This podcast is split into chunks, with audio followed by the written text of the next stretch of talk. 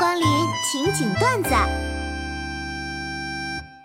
酒泉卫星发射基地工作人员正在倒计时，三二一，爱就像蓝天。哎，对不起，对不起，对不起，点火！小红和小朋友们一起玩捉迷藏，这次轮到他当鬼了。你们藏好没有？然而，并没有人回答他。你们藏好没有啊？接着，他就开始倒数：十、九、八、七、六、五、四。当他数到三二一时，恐怖的事情发生了。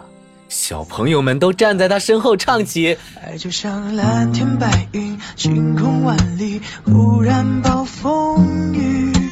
无处躲避，总是让人始料不及。人就像患重感冒，打着喷嚏，发烧要休息。冷热交替，欢喜忧郁，乐此不疲。最近我身边很多朋友都有脱发这个烦恼，脱发以后就来问我怎么办。在节目里，我给大家一个建议：脱发以后呢，不要慌张。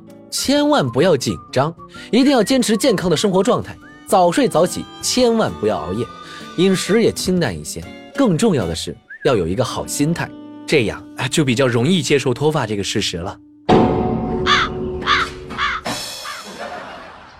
调儿，听说你最近换了一家公司，新的环境感觉怎么样？哎，别提了，我还不太适应呢。哦，具体怎么个不适应法？天天开会，一开就是几个小时。哦。哈哈哈哈哈！有位日本心理学博士说过，没能力的人总喜欢开会，因为坐在会议室里就有种自己在干活的错觉。我操！哎呀，防不胜防啊！我不想复习物理，我想搞 CP，我一定要转到搞 CP 专业。专业课上学影视作品、文学作品的鉴赏，社会学、心理学、PRPS，画画、写作、新媒体运营、英语，还可以选修想搞的 CP 的语言。这不就是广告学吗？正值仲夏，热得要命。我给各位听众一个忠告：在夏天找对象，一定要找空调度数合得来的。我十六度盖被子吃西瓜，恐怕没几个能和我合得来的吧？是的，我二十六度风挡衣匹配的速来。你大爷！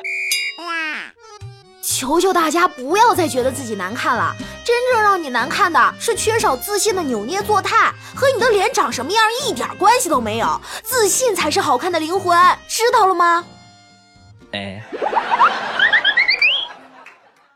今天的节目就是这些了。每周一、三、五晚十九点，情景段子不见不散。谁